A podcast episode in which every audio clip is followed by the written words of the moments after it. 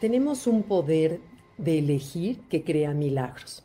Les platico, hace un tiempo mi esposo, mi familia, estábamos en una hacienda en Yucatán y veníamos bajando las escaleras del restaurante, no me acuerdo qué era. Yo estaba enojada con una de mis hijas, estaba enojada y veníamos discutiendo mientras bajábamos las escaleras.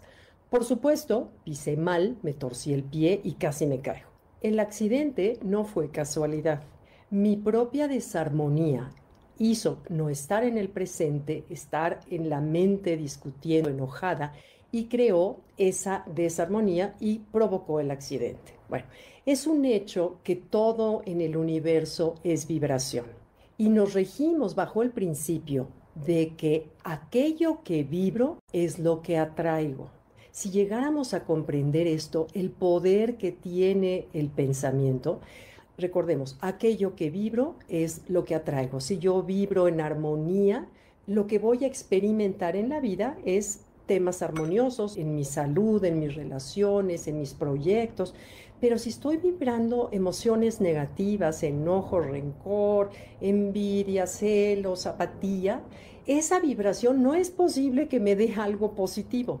Es tan sencillo como lanzar al universo una información y que el universo como eco te la regrese. Y fíjense cómo nosotros generamos las experiencias, o sea, yo experimento lo que pienso, vivimos en el sentir de mi pensar. Si yo pienso en algo triste, voy a sentir algo triste, experimentaré cosas negativas. Si yo pienso en entusiasmo, siento entusiasmo y esa información es la que el universo me regresa. Todo es un tema de energía que hoy cada día más la ciencia lo está aceptando y tu vibración energética cambia a lo largo del día.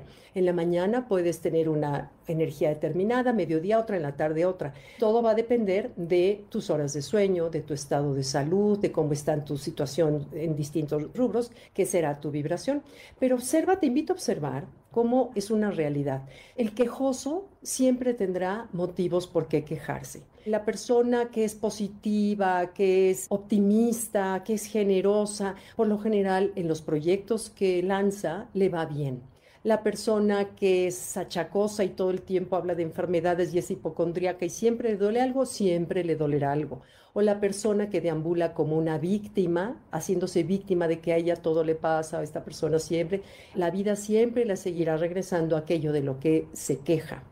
Vemos también, por ejemplo, la persona que llega a cumplir 90 años, que se vivió procurando a sus hijos, a sus nietos, etcétera, que vivirá lo que la vida le regresará será a los 90 años estar rodeada de amor, de cariño y de familia. Y es muy probable que por salud y relaciones también. O aquello, tengo una amiga que le teme a los perros porque dice que le han mordido 13 veces y qué casualidad que 13 veces, no, no estoy exagerando. Ella dice que los perros le han mordido 13 veces. Te preguntas por qué te han mordido. A nadie le ha mordido 13 veces un perro. Es precisamente porque el temor tiene la capacidad de atraer aquello que le temes.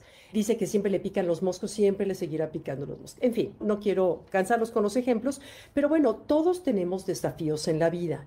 Y hay dos caminos ante los desafíos que todos tenemos, nadie se salva, tenemos dos caminos, el camino del temor y del rechazo o el camino de la aceptación y la conciencia.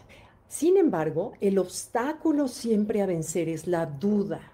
La duda es como la serpiente que se te va metiendo a robarte la armonía.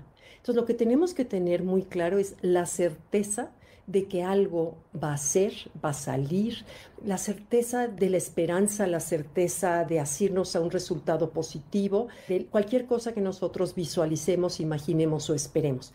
Esa certeza va a acompañarla con entusiasmo, la acompañas con amor por la vida, por lo que haces, y eso será lo que experimentemos. Entonces, bueno, tenemos esa capacidad de elegir, porque fíjense, no basta discutir con tu hija o pelearte para caerte.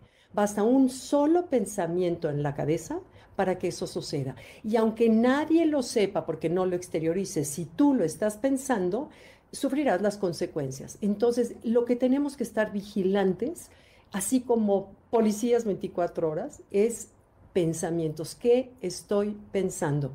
Porque el pensar y el sentir generan un campo vibratorio, que ese campo vibratorio genera información. Entonces, pensar y sentir, las dos fuerzas creadoras, hemos hablado que el, pensar es la parte masculina, el sentir es la parte femenina, y cuando los dos se juntan es cuando generamos las cosas que nosotros mismos nos producimos y experimentamos. Entonces, bueno, a lo que voy, tenemos el poder y la enorme capacidad de elegir en el pensamiento qué permito, qué albergo, qué estoy pensando y cambiarlo de inmediato a sentir gratitud, a sentir amor por la vida, a sentir agradecimiento de estar vivos, de estar bien, de, de, lo que sí hay cuando nosotros cambiamos a eso. Por eso se dice, y hemos oído mil veces ya, que entre más agradeces, más recibes aquello de lo que agradeces. Es exactamente lo mismo. Y como alguna vez les platiqué que la vida es como un niño chiquito. Cuando una vez mi nieto tenía dos años, Mateo me llevaba una piedrita. Y algunos de ustedes ya lo habrán oído, este ejemplo. Llega con una piedrita, estábamos en Cancún, estábamos comiendo, llega Mateo con una piedrita y nos dice,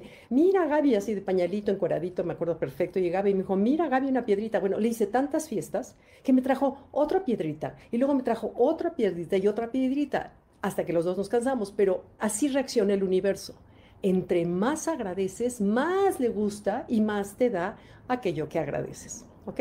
Bueno, pues muchas gracias. Por cierto, todos estos temas están en el libro de Energía Tu Poder, que aquí fue donde me dediqué a experimentar qué sucede con todo el campo energético que tenemos, basado en ciencia. Todo está basado en ciencia y en estudios. Por si les interesa, que le echen un ojeado. Muchas gracias, los leo, les contesto. Bye.